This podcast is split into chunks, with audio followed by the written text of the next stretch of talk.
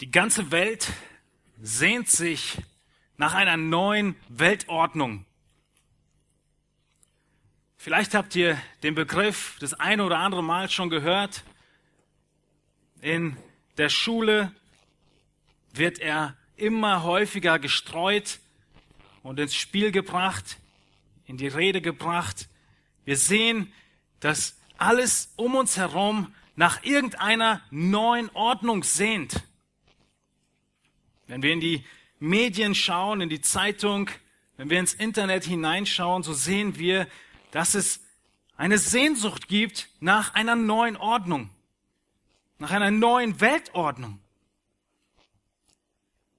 Es ist sehr einfach zu herauszufinden, was Leute sich alles vorstellen unter dieser neuen Weltordnung.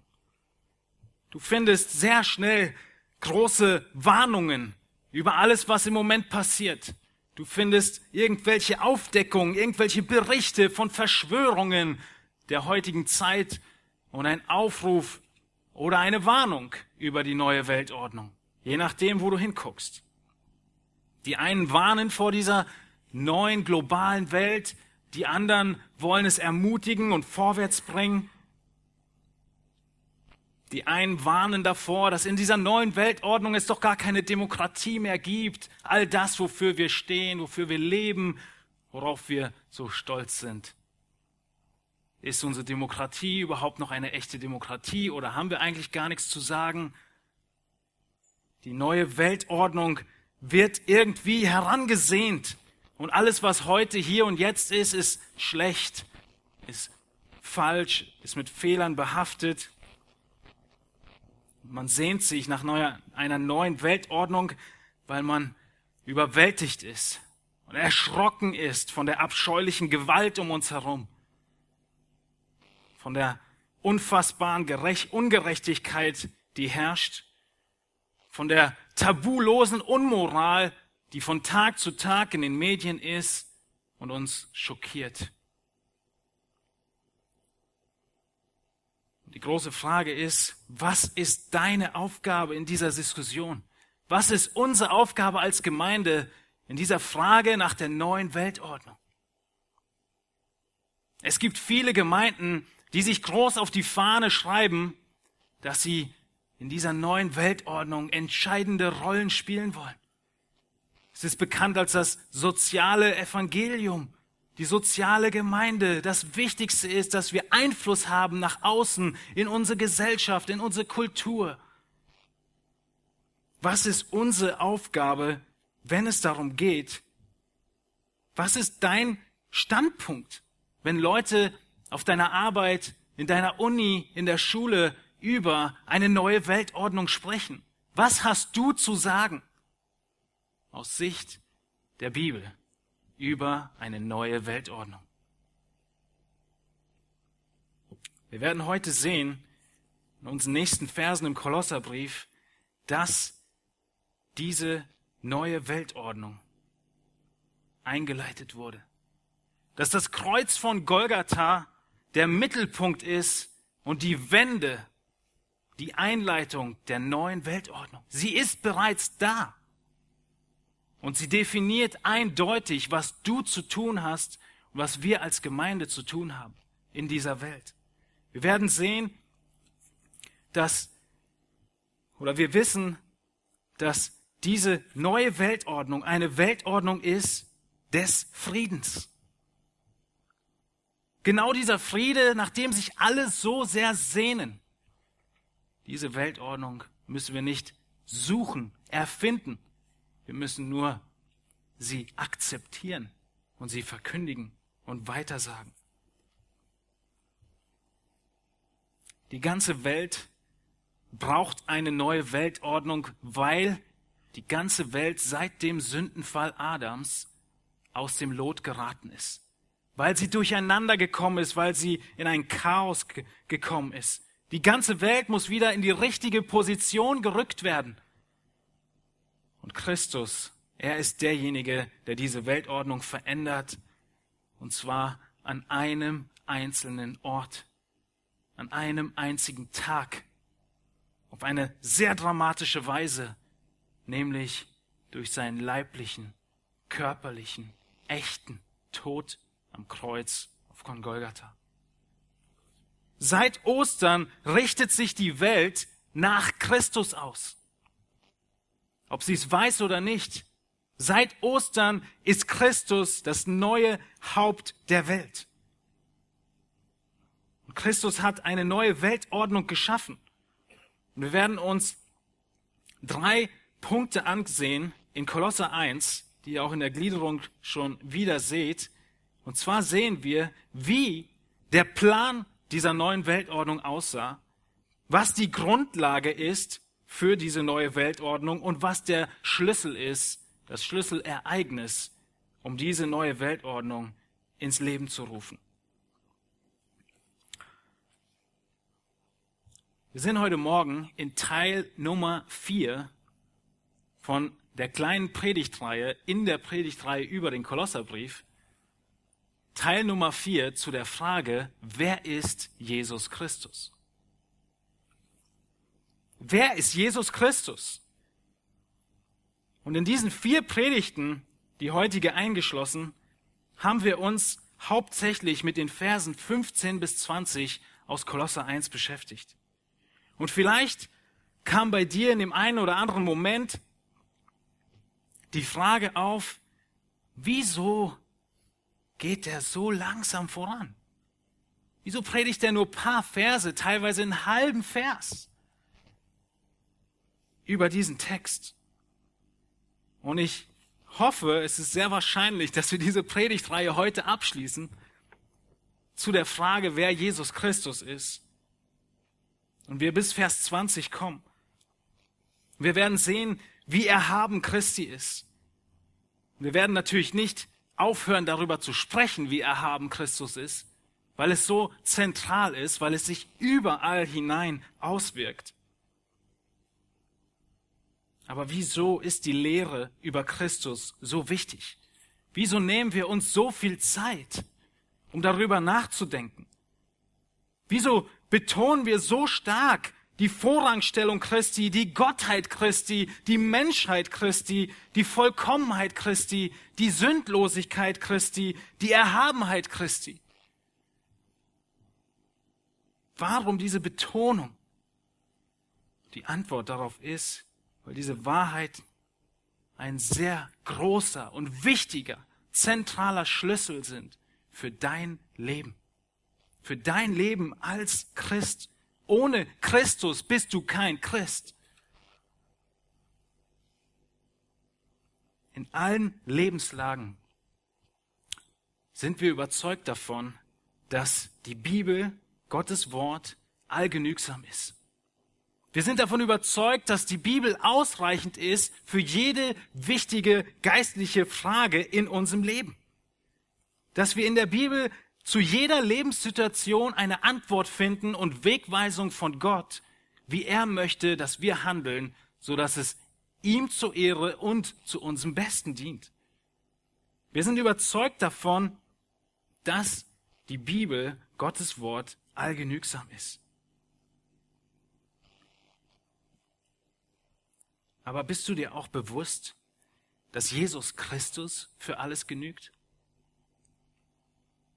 Bist du dir wirklich bewusst, dass Jesus Christus alles ist, was du brauchst? Dass Jesus Christus Gott selbst ist, dass die ganze Fülle Gottes in Christus wohnt und dass Christus jede einzelne vollkommene Eigenschaft Gottes in perfekter, in vollkommener Weise besitzt, innehat Und bist du dir bewusst, dass dieser Jesus Christus, zu dem du eine Beziehung hast, der dich errettet hat, dieser vollkommene Gott deshalb auch keine Einschränkungen hat? Keine Einschränkungen im Auswirkungen seiner Macht und seiner Kraft.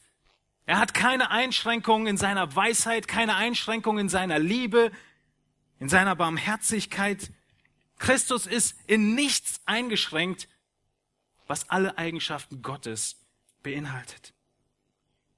Und all diese Eigenschaften, die Christus in vollkommener Weise innehat, all diese Eigenschaften praktiziert er auch. Er setzt sie ein, er wendet sie an. Jesus Christus ist unser vollkommene, ausreichende, genügende Erretter und Herr. Wir brauchen niemand anderen. Alles und jeder, der uns irgendwie weismachen will, dass wir etwas anderes neben Christus brauchen, liegt falsch und ist unterm Strich, zumindest in diesem Punkt, ein Irrlehrer. Christus genügt. Und das ist die Botschaft des ganzen Kolosserbriefes. Ist die Botschaft der ganzen Bibel. Und dennoch neigt der Mensch ganz stark dazu, irgendetwas dem hinzuzufügen.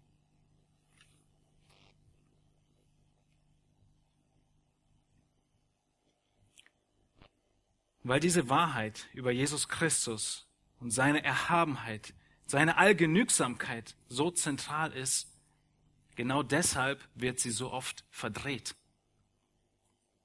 Überall da, wo echtes Leben ist, kommt Anfeindung, kommt Verdrehung hinein.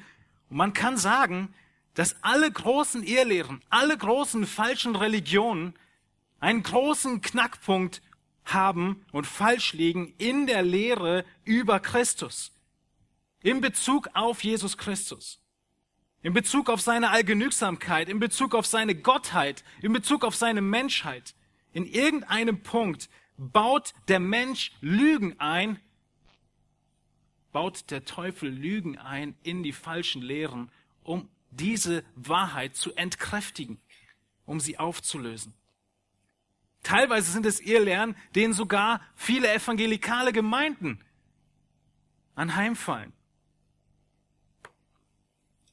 Gemeinden, die Gesetzlichkeit hineinbringen. Gemeinden, die nicht von der Allgenügsamkeit Christi in der Errettung überzeugt sind, in der Heiligung überzeugt sind.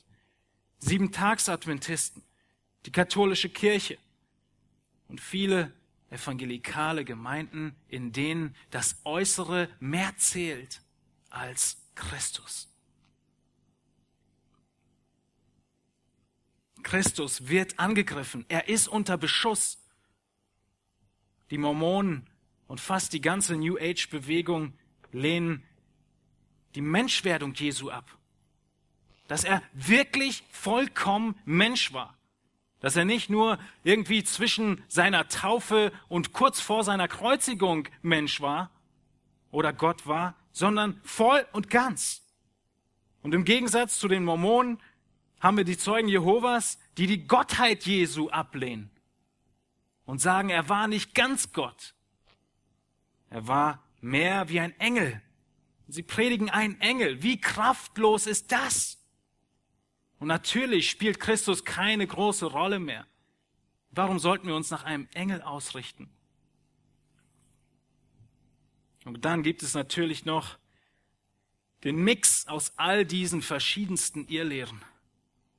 Den Mix, den wir heute sehen in Lehren wie der Allversöhnung, wie dem Liberalismus, bei dem einfach nur alles angegriffen wird und alles abgelehnt wird, was jemals an Wahrheit geglaubt wurde und die Schrift bezeugt. Ihr Lieben, Jesus Christus wird hart angegriffen in unserer Gesellschaft. Und vielleicht war es dir gar nicht so bewusst. Den meisten ist es gar nicht bewusst, weil sie gar nicht sehen, wie wunderbar und herrlich Christus ist. Sehen sie auch nicht, wie er herabgestuft wird.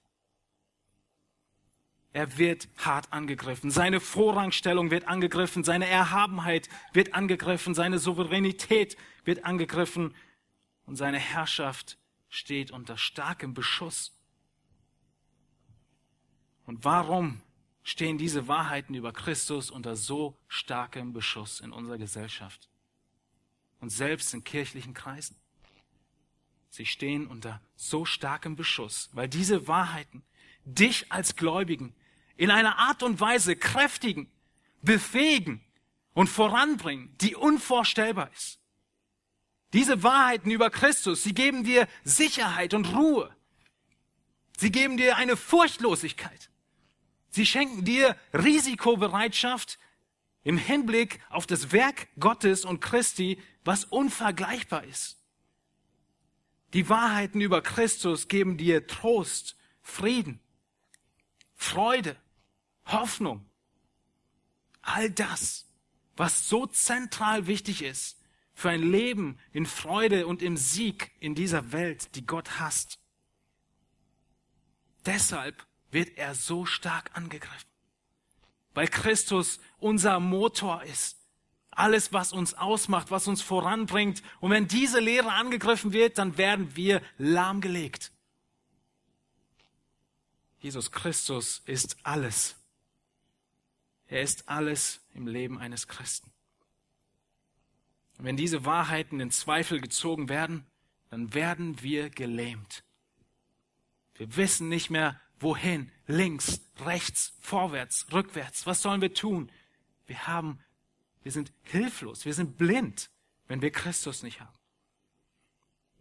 Und deshalb widmen wir uns diesen Wahrheiten so ausführlich und gehen so langsam voran.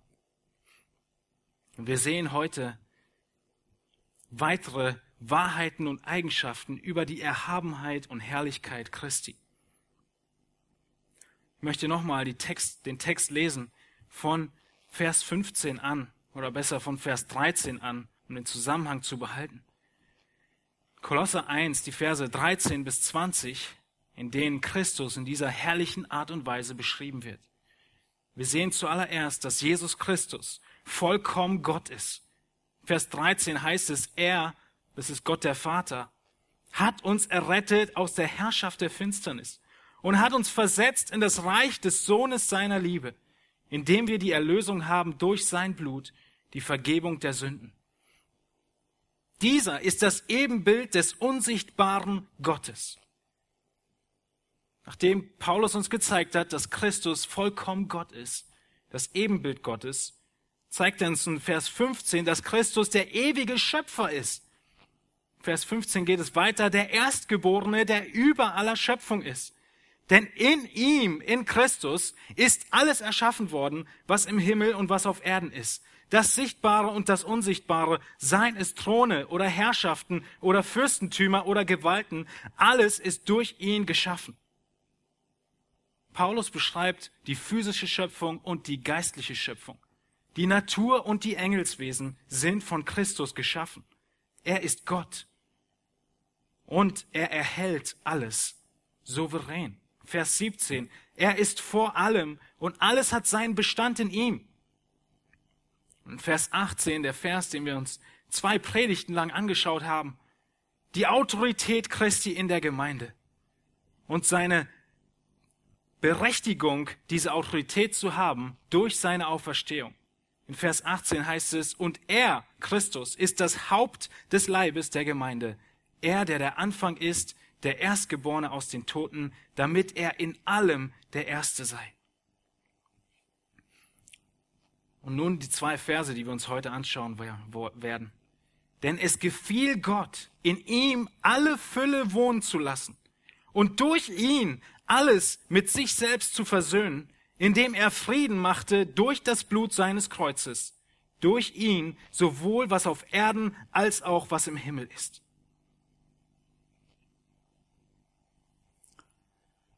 Jesus Christus hat volle Autorität in der Gemeinde. Das war das große Thema der letzten Predigten und es ist es immer noch, auch heute. Die Autorität Christi haben wir in der ersten Predigt über den ersten Teil von Vers 18 gezeigt, dass er das Haupt ist, dass er Autorität hat in der Gemeinde.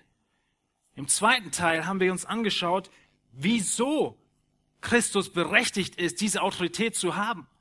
Und wir haben gesehen, dass der zweite Teil von Vers 18 beschreibt, dass Christus diese Berechtigung hat, weil er der Erstgeborene aus den Toten ist, weil er nicht mehr am Kreuz hängt, weil er nicht mehr im Grab ist. Deshalb ist er berechtigt, das Haupt zu sein. Er ist die Kommandozentrale des ganzen Körpers der Gemeinde. Ohne Christus kann die Gemeinde nicht, nicht existieren. Und heute Morgen werden wir uns einen zweiten Grund anschauen, warum Christus die Berechtigung hat und die alleinige Berechtigung, Herrscher über alles zu sein. Der erste Grund war, weil er der Erstgeborene aus den Toten war. Der zweite Grund, den werden wir heute sehen, ist, dass er diese neue Weltordnung geschaffen hat. Warum ist Jesus Christus würdig, angebetet zu werden? Warum müssen wir alles nach ihm ausrichten? Warum müssen wir alles in unserem Leben und in der Gemeinde Christus unterordnen? Wieso kann Christus zum zweiten Mal wiederkommen und die Welt richten? Die Antwort darauf ist, weil er Gott ist. Wir haben uns angesehen, dass er der Erstgeborene aus den Toten ist und dass er im Allem der Erste sei. Der letzte Teil von Vers 18, wenn ihr in euer Bibeln hineinschaut, heißt es, damit er in allem der Erste sei. Und wir haben gesehen und betont, dass Christus nicht in dieser Art und Weise der Erste gewesen ist vor seiner Menschwerdung und vor seiner Auferstehung. Er ist erhabener geworden, nachdem er gestorben ist und auferstanden ist. Er ist der Erste über allem geworden, müsste man besser übersetzen. Er hat die höchste Erhabenheit erlangt, nachdem er gestorben ist und auferstanden ist. Und diese Vorrangstellung Christi war schon immer im Plan Gottes. Aber eingetreten ist sie erst, nachdem Christus dieses Werk vollbracht hat.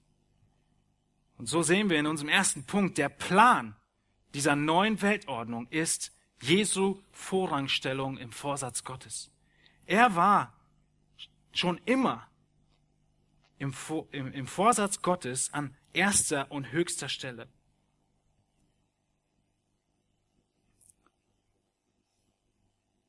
Es heißt zu Anfang von Vers 19, denn es gefiel Gott.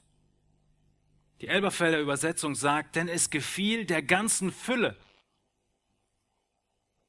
Das ist eine kleine Frage hier, wie man das übersetzt. Beides ist möglich. Es gefiel Gott oder es gefiel der ganzen Fülle.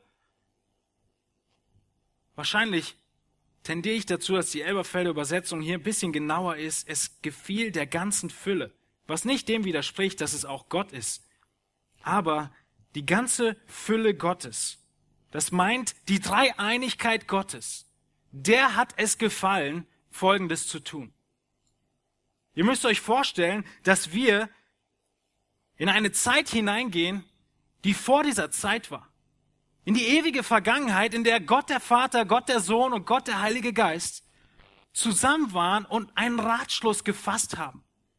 Diese komplette Fülle der Gottheit Sie hat einen Ratschluss gefasst, der ihr wohlgefiel. Wir werden gleich sehen, was das bedeutet.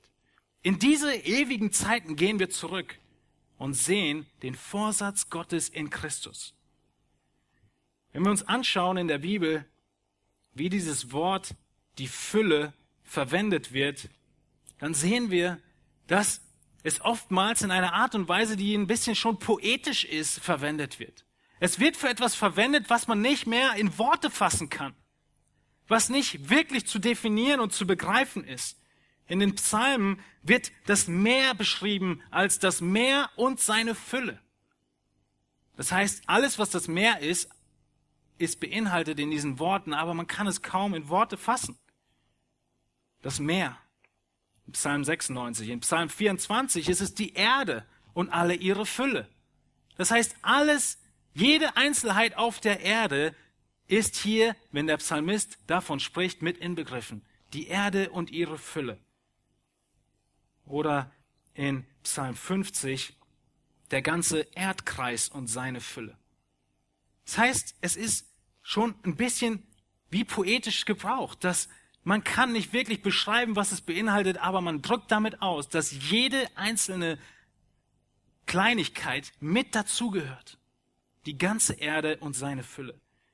Wenn das Wort Wohlgefallen im Neuen Testament verwendet wird, dann benutzt es, wenn Gott an etwas Wohlgefallen hat, wird es immer in der Art und Weise benutzt, dass Gott ein Wohlgefallen hat. Das bedeutet, dass er einen bestimmten Vorsatz getroffen hat. Die Erwählung. Diese bestimmte Absicht Gottes geht Hand in Hand mit Gottes Wohlgefallen. Wir sehen nie in der Bibel, dass Gott an etwas Wohlgefallen hat und es nicht umsetzt. Und so geht es Hand in Hand. Gottes Wohlgefallen ist sein Vorsatz, ist das, was er sich vornimmt zu tun und auch tut. In Galater 1, Vers 15 ist ein gutes Beispiel davon, wo Paulus über sich selber schreibt, als es aber Gott, der mich vom Mutterleib an ausgesondert hat und durch seine Gnade berufen hat, wohlgefiel, seinen Sohn in mir zu offenbaren. Gott hat von Ewigkeit her Paulus erwählt und berufen, dass er dieser besondere Apostel werden würde. Und es hat, er hat ihn berufen und erwählt in seinem Wohlgefallen. Als es Gott wohlgefiel, hat er die Gnade sichtbar werden lassen und hat er Paulus errettet. Seht ihr den Zusammenhang und warum Jesus Christus im Vorsatz Gottes mit drin ist? Im Alten Testament ist es genauso. Im Psalm 147, Vers 11, der Herr hat gefallen oder wohlgefallen an denen, die ihn fürchten und die auf seine Gnade hoffen. Und deshalb ist dieses, beinhalten diese Worte, es gefiel der ganzen Fülle, dass diese Fülle, diese Gottheit, diese Dreieinigkeit Wohlgefallen daran hatte, in Christus Gott Mensch zu werden. Und diesen Vorsatz haben sie gefasst in vor Grundlegung der Welt. Und allen drei Personen gefiel dieser Plan vollkommen. Könnt ihr es vorstellen? Es gefiel dem Vater, den Sohn auf die Erde zu senden und ihn für die Sünde der Menschen zu schlagen und sterben zu lassen. Es gefiel dem Sohn, diese Unterordnung anzunehmen, diesen Tod zu erleiden und aufzuerstehen und die Welt als Erbe entgegenzunehmen. Und es gefiel dem Heiligen Geist, in all diesen Dingen im Hintergrund zu wirken. Es gefiel dem Heiligen Geist in allem, was er tut, Christus zu verherrlichen und groß zu machen. Steve Fernandes, der jetzt beim Herrn ist, sagte, es gibt keine Christuszentriertere Person als den Heiligen Geist. Alles, was er tut, tut er, damit der Sohn verherrlicht wird. Es gefiel dem Vater, es gefiel dem Sohn und es gefiel dem Heiligen Geist, dass der Sohn Mensch wird, stirbt, aufersteht und über allem erhaben wird. Das sagt Paulus in diesen wenigen Worten. Ist dir das bewusst? Ist dir bewusst, dass diese Rollenverteilung in Ewigkeit festgelegt wurde? Dass dieser ewige, vollkommene, perfekte Ratschluss es war, den Gott bestimmt hat, zur gegebenen Zeit, dass Christus Mensch wird und dass er stirbt dass Gott selbst einen menschlichen Körper annimmt, dass er durch die Auflehnung der Menschen den Tod stirbt, um einen Überrest für sich zu erlösen. Aus diesen Menschen, die ihn gekreuzigt haben. Nichts davon war irgendwie Zufall. Nichts davon war ein Plan B. Nichts davon war eine Reaktion aus irgendwas aus der Kontrolle geraten ist. Es war Plan A. Es war Gottes Liebe, es war seine Barmherzigkeit, die dich vor Grundlegung der Welt erwählt hat, seine Liebe, die er auf dich gesetzt hat. Und es war der Weg Christi, den er dazu bestimmt hat, um dich mit sich selbst zu versöhnen. Und Gottes Pläne sind immer perfekte Pläne, sind immer herrliche Pläne. Es war im Plan Jesu, es war ein Plan Gottes, Entschuldigung, dass Jesus Vorrangstellung über allem bekommen würde. Also warum ist Christus der Erste in allem?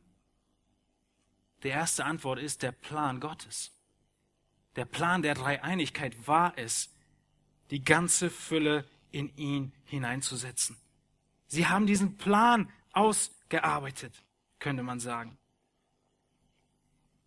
Und dieser Plan, er zeigt sich in den nächsten beiden Punkten. Eigentlich könnte man sagen, es sind zwei untergeordnete Punkte.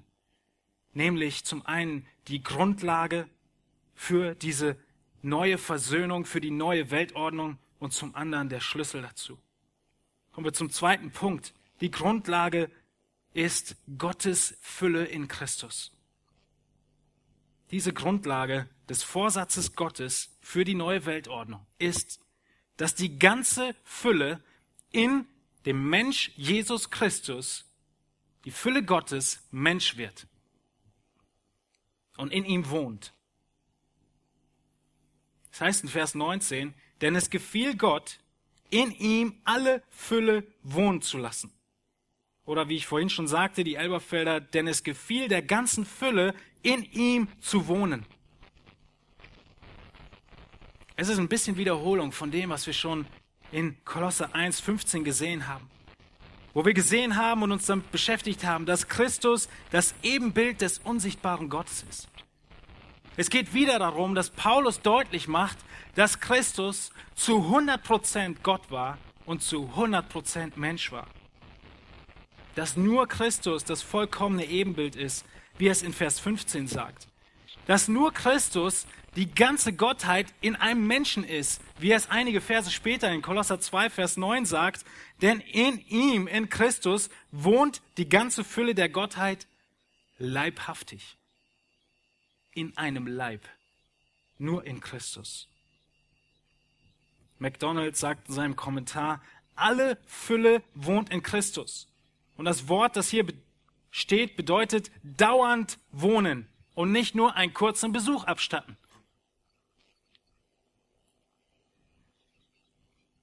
Und es stimmt, Paulus gebraucht hier absichtlich ein Wort für Wohnen, für einen dauerhaften Wohnsitz.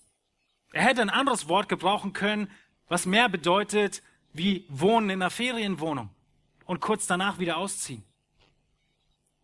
Nein, er macht deutlich, dass Gott in aller Fülle dauerhaft, zeitlos in Christus wohnt. Er war nicht nur Gott in einer menschlichen Erscheinung, wie viele Irrlehren es behaupten. Er war kein Phantom, er war kein Engel. Nein, er war 100% Gott und 100% Mensch. Und in Vers 22 sehen wir, wie Paulus die Menschheit Christi betont. Wenn ihr in Vers 22 hineinschaut, nur ein paar, zwei Verse später, dann heißt es, dass Gott versöhnt hat in dem Leib seines Fleisches durch den Tod. Niemand von uns würde so schreiben. Was Paulus aber macht, ist, er macht deutlich, dass Christus wirklich Mensch war und er als Mensch gestorben ist. Deswegen sagt er, in dem Leib, in seinem Fleisch, was eigentlich doppelt ist.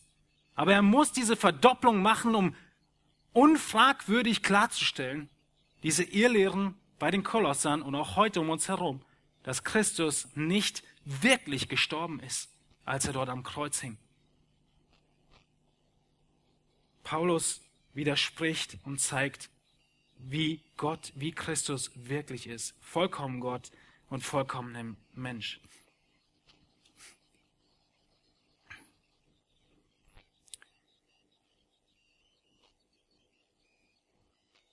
Paulus beschreibt diese Worte der Fülle. In Römer 13, Vers 10 benutzt er diese Fülle, um zu zeigen, dass die ganze Erfüllung des Gesetzes in der Liebe ist. In Römer 13, 10. Und was Paulus dort in Römer 13 sagen will, ist, dass jedes einzelne Gesetz erfüllt ist mit der Liebe. Die ganze Fülle des Gesetzes, jede einzelne Gesetz ist mit der Liebe erfüllt. Und hier in unserem Zusammenhang macht Paulus deutlich, dass jede einzelne Eigenschaft, jede Charakteristik Gottes in Christus dauerhaft wohnt. Es gibt keinen Abstrich, nichts. Und genau das gefiel Gott wohl. Genau das war der Vorsatz Gottes, dass Christus die höchste Position des Universums bekommt. Und Gottes Fülle wohnte in niemand anderem. Die Ehelehrer damals und auch heute ist es oftmals so, sie sagen, du brauchst die Fülle. Und was sie damit meinen ist, du brauchst A und B und C und D und weiß ich was alles. Du brauchst diese Platte von verschiedensten Göttern, Weisheiten, Offenbarungen und, und, und. und. Paulus gebraucht diesen Begriff der Fülle und sagt, nein, die ganze Fülle ist in Christus. Du brauchst nichts anderes. Keine weiteren Offenbarungen.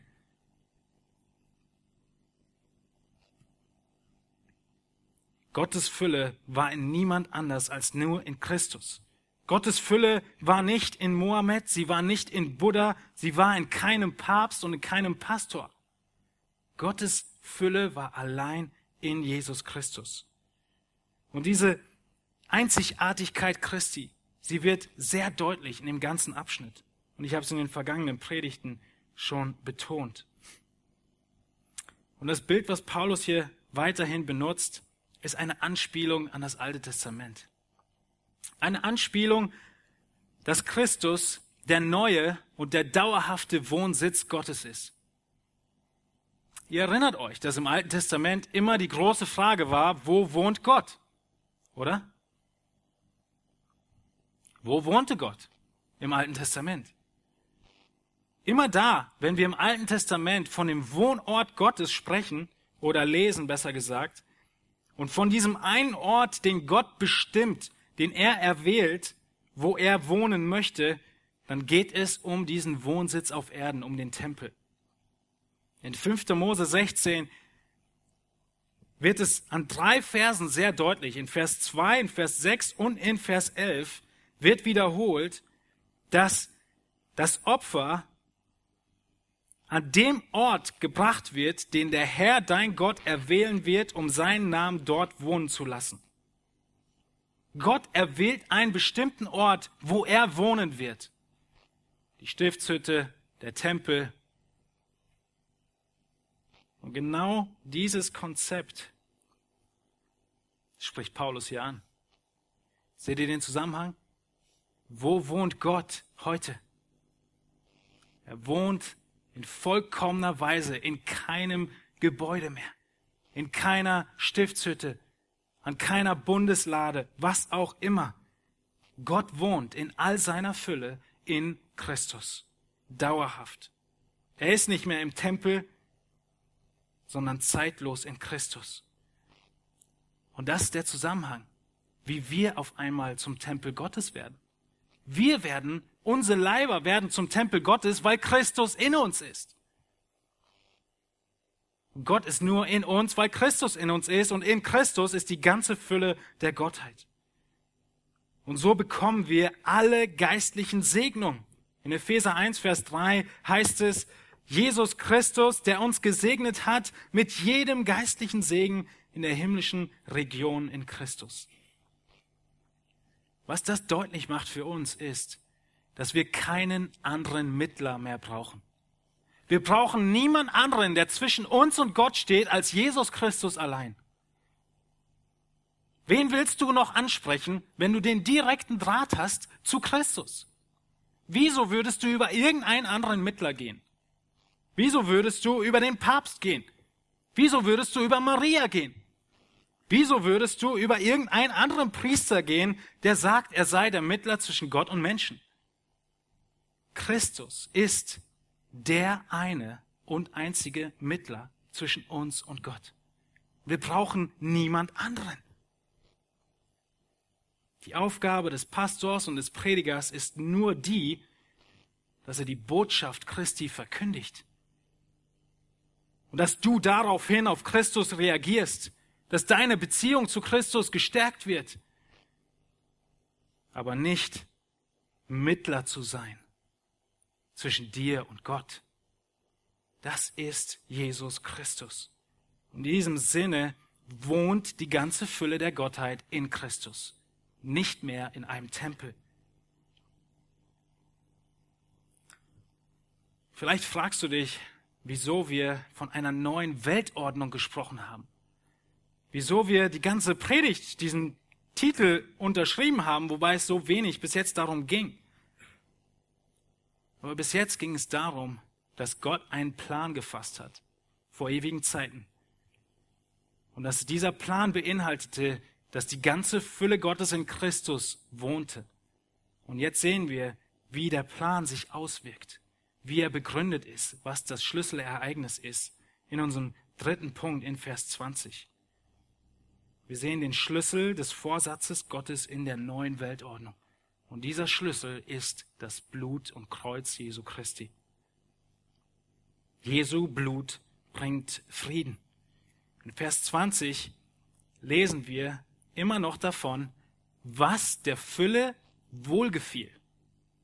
Es gefiel der Fülle wohl, erstens in Christus zu wohnen. Und zweitens, es gefiel der ganzen Fülle, der Dreieinigkeit, vor ewigen Zeiten, gefiel es wohl, Vers 20, durch ihn alles mit sich selbst zu versöhnen, indem er Frieden machte durch das Blut seines Kreuzes. Durch ihn sowohl was auf Erden als auch was im Himmel ist. Der Vorsatz Gottes war nicht nur, dass er in Christus wohnt, sondern auch, dass er in Christus alles mit sich versöhnt. Alles mit sich zu versöhnen bedeutet, jeden Aspekt dieser Schöpfung und dieser Welt wieder vollkommen wiederherzustellen durch den stellvertretenden Tod Jesu Christi. Paulus betont schon wieder, dass es einzig und allein Christus ist. Schaut genau hin, er nennt zweimal die Worte durch ihn in Vers 20. Es ist exklusiv durch Jesus Christus, dass diese Versöhnung geschaffen wird. Es gibt keinen anderen Weg der Versöhnung mit Gott als nur durch Jesus Christus. Und diese Betonung geht Hand in Hand mit dem, was wir schon vorher gesehen haben, dass Christus allein Herr ist.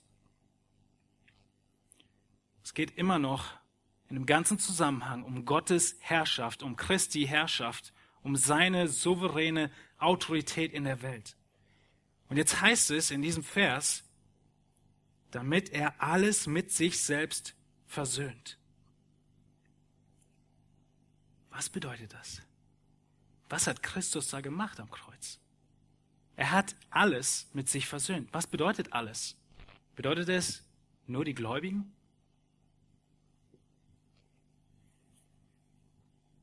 Diese Versöhnung Christi mit der ganzen Welt ist eine tiefe theologische Wahrheit, die mit in diesem kleinen, kurzen Kapitel des Kolosserbriefes steckt. Und wir haben sie letztes Mal mit Offenbarung 5 schon angesprochen. Diese Bedeutung der Worte sind relativ einzigartig, weil dieses Wort zu versöhnen nur dreimal vorkommt im Neuen Testament. Einmal hier, dann noch in Vers 22 und in Epheser 2 ein drittes Mal. Das bedeutet, Paulus benutzt diese Worte nur im Kolosser und im Epheserbrief. Und dieses Wort zu versöhnen ist ein besonderes Wort. Es ist ein Wort aus drei Teilen. Ihr kennt zusammengesetzte Worte aus zwei Teilen, richtig? Und hier setzt Paulus ein neues Wort zusammen aus drei Teilen und zeigt damit die Intensität. Was dieses Wort bedeutet, ist, jetzt hört gut zu, den Status oder die Beziehung in einer bedeutenden Weise zu verändern etwas vollkommen zu verändern. Zu versöhnen bedeutet, es den allgemeinen Zustand von zwei Parteien in besonderer Weise zu verändern. Und diese Veränderung wird häufig gebraucht im Zusammenhang von zwei verfeindeten Parteien. Und deshalb ist der Begriff Versöhnung so bekannt, wie er bekannt ist. Dass es Versöhnung ist zwischen zwei Parteien, die Vergebung mit einschließt und volle Wiederherstellung. Das muss es aber nicht bedeuten, es kann auch viel allgemeiner gefasst werden. Wir werden gleich sehen, wie, wie das gemeint ist. In Vers 20 benutzt Paulus das Wort im allgemeinen Sinn, nämlich um die Beziehung zwischen zwei Dingen in einer drastischen, vollkommenen Weise zu verändern. In dieser Art und Weise hat Christus alles, die ganze Welt mit sich versöhnt. Ein Beispiel zu dieser Verwendung ist ziemlich nah an uns dran und ist auch in der letzten Zeit wieder in den Medien durch irgendwelche Sitzblockaden, nämlich die Mauer. Was ist geschehen mit der Mauer zwischen Ost und West in Berlin? Diese Mauer wurde irgendwann abgerissen. Sie wurde weggetan. Es kam zu einer sehr großen Veränderung der Beziehung zwischen Ost und West. Richtig? Man könnte sagen, Ost und West wurden miteinander versöhnt. So in diesem Sinne beschreibt Paulus es. Aber es ist trotzdem immer noch eine allgemeine Wahrheit. Ost und West, die Mauer ist gefallen. Es sagt nichts darüber aus, was der einzelne ehemalige DDR-Bürger für eine Einstellung hatte zu dieser Versöhnung, wenn man so sagen will, zu diesem Akt, der dort passiert ist. Ja, nach dem Mauerfall standen sie unter der Herrschaft, unter der Regierung der Bundesrepublik. Aber es hat nichts darüber auszusagen, was die einzelnen Eigenschaften der Bürger sind. Und obwohl es alles vor meiner Lebzeit wirklich passiert ist, oder zumindest vor dem, was ich äh, begriffen habe damals, seh, sah ich trotzdem, als ich in den ehemaligen Bundesländern lebte, häufig Leute, die von ihrer Einstellung her immer noch in der DDR lebten. In Mecklenburg-Vorpommern waren die vor ein paar Jahren immer noch nicht glücklich über die Wiedervereinigung. Diese Versöhnung im Mauerfall hat nichts mit den Einzelnen zu tun, aber sie hat sehr viel zu tun mit dem Status, dem neuen Status. Und genau so haben wir eine große Mauer gehabt. Genau so hatten wir eine große Mauer zwischen uns Sündern und Gott, als wir im Sündenfall gegen Gott gesündigt haben in Adam. Und das alles wurde betont in Römer 5, was Matthias vorhin vorgelesen hat. In Adam haben wir alle gesündigt. Und wir sind auf dieser einen Seite der Mauer und wir können nicht an Gott ran.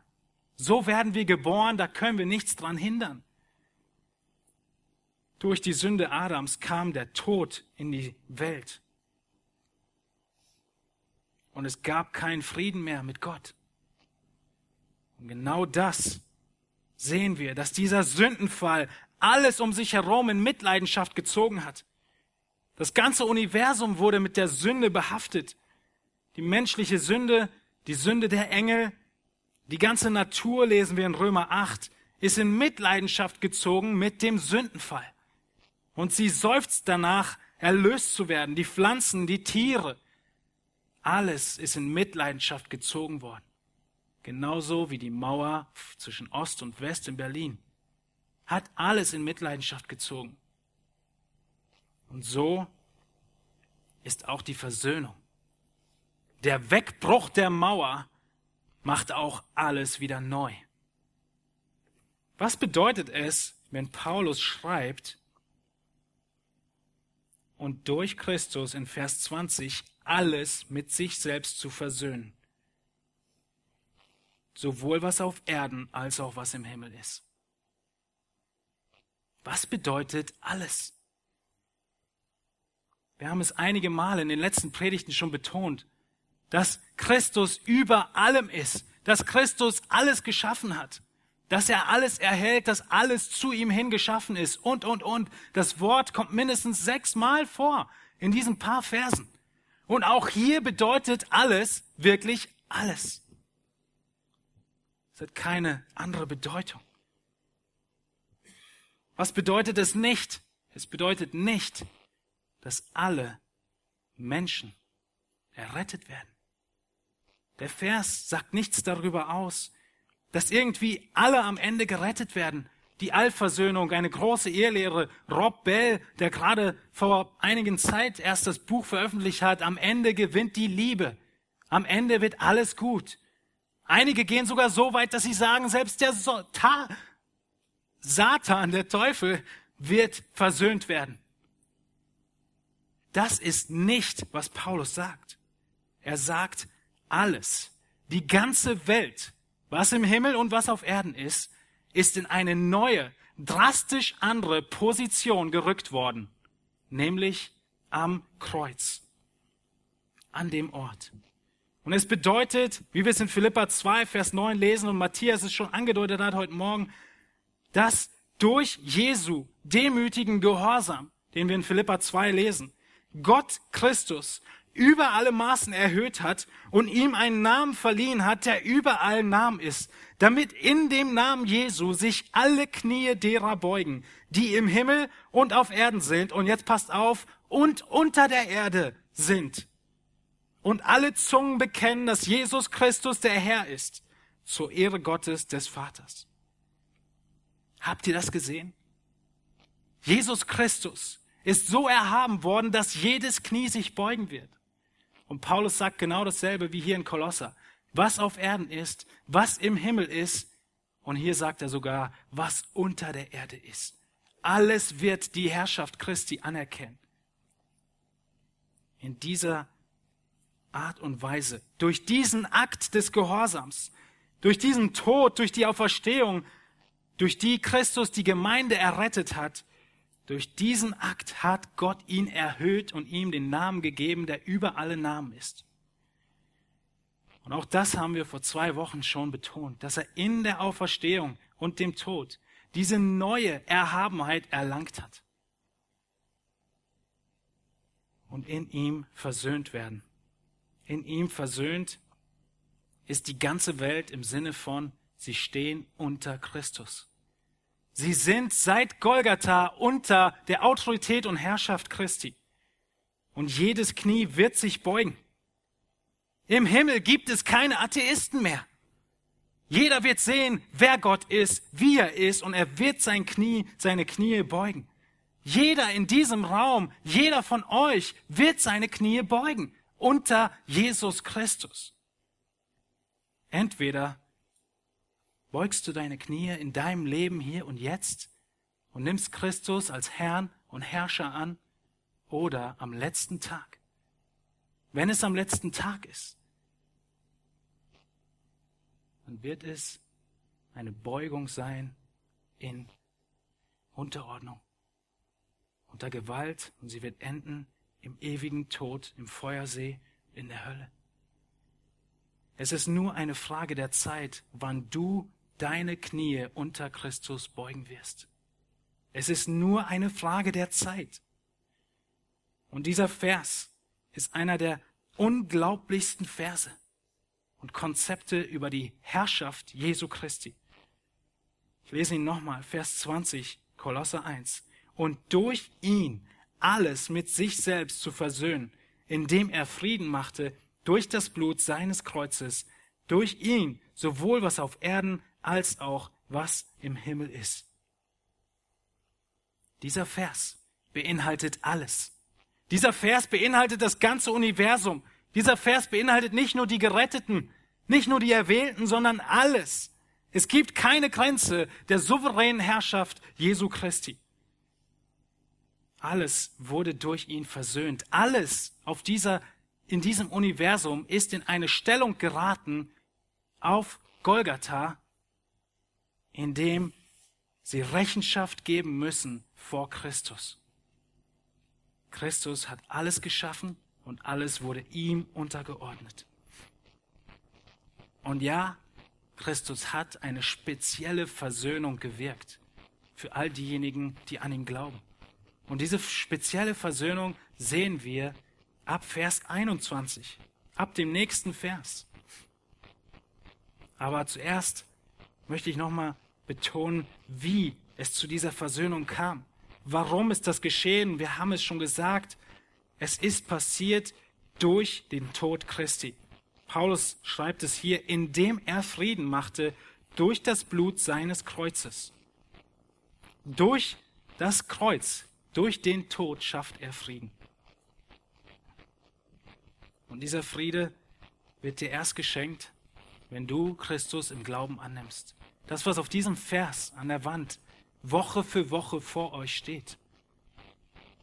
Da wir aus Glauben gerechtfertigt sind, so haben wir Frieden mit Gott durch unseren Herrn Jesus Christus.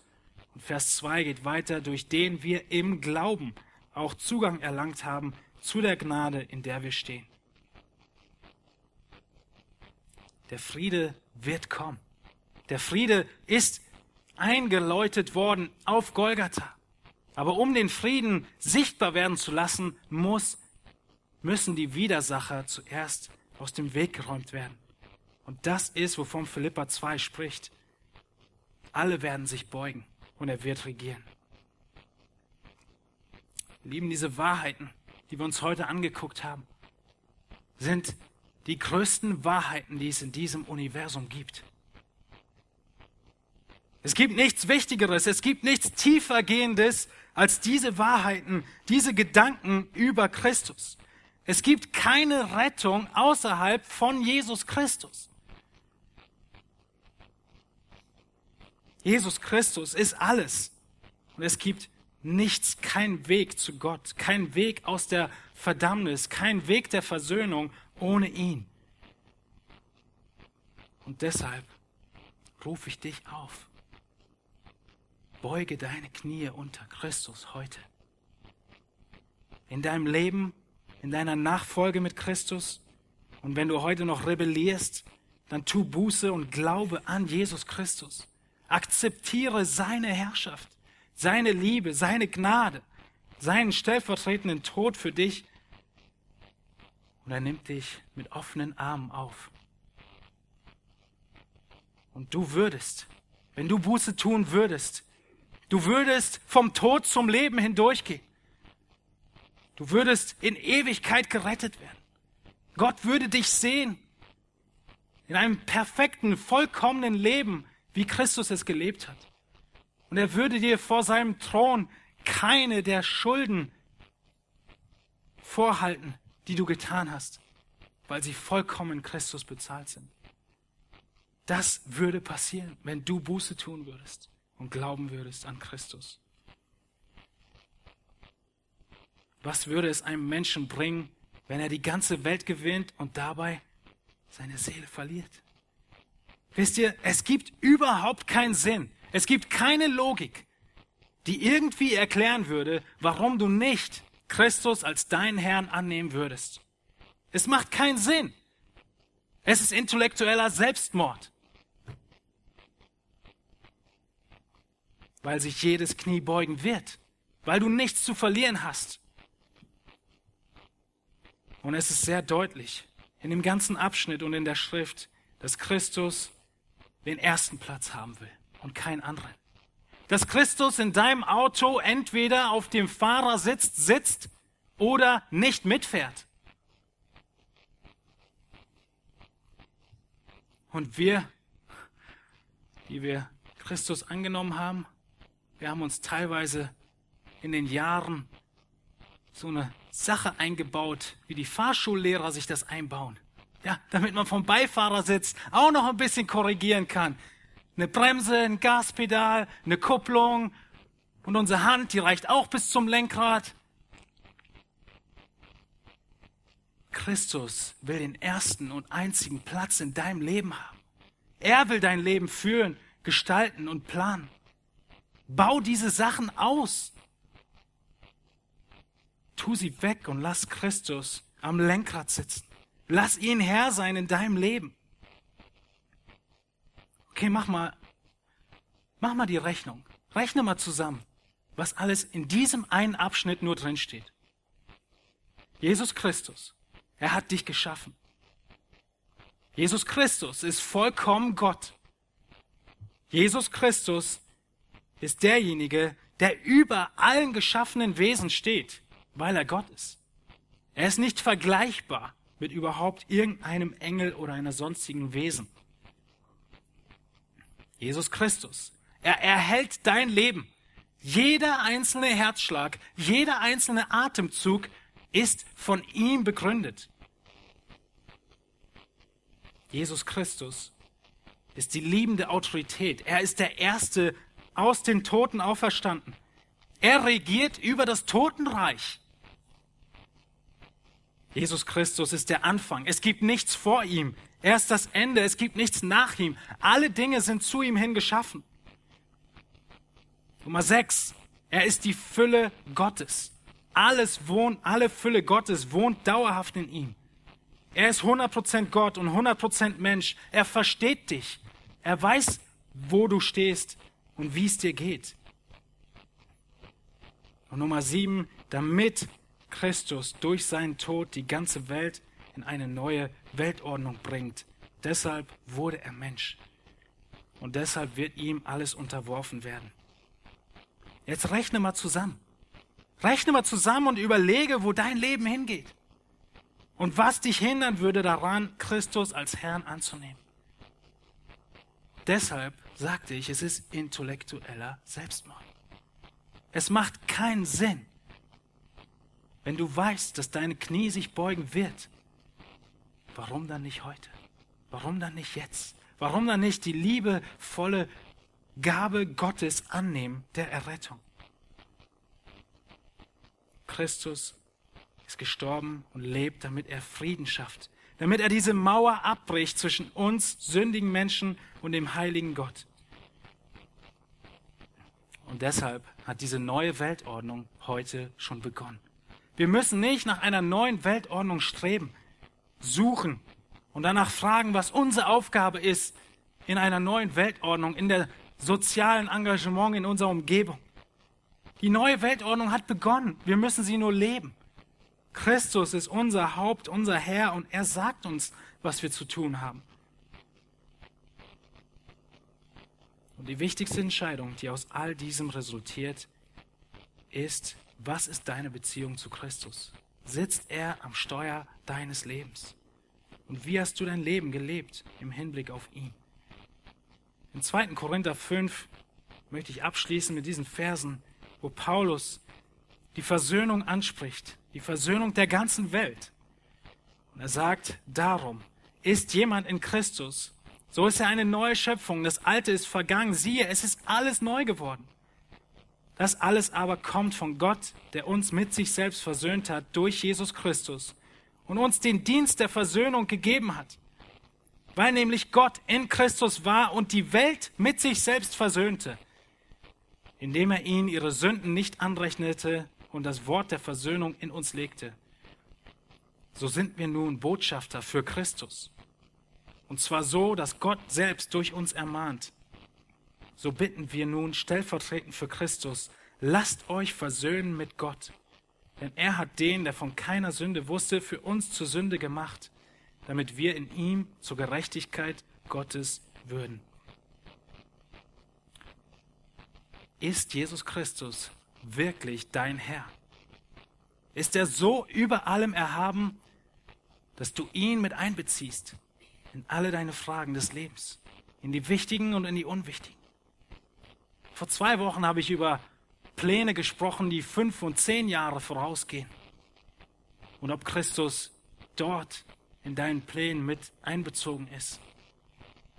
Wenn du da noch nicht drüber nachgedacht hast, dann musst du deine Hausaufgaben nachholen. Aber denk auch darüber nach. Welche Rolle hat Christus und seine Leiterschaft in deinem Leben in der nächsten Woche, im nächsten Monat, in den nächsten paar Monaten.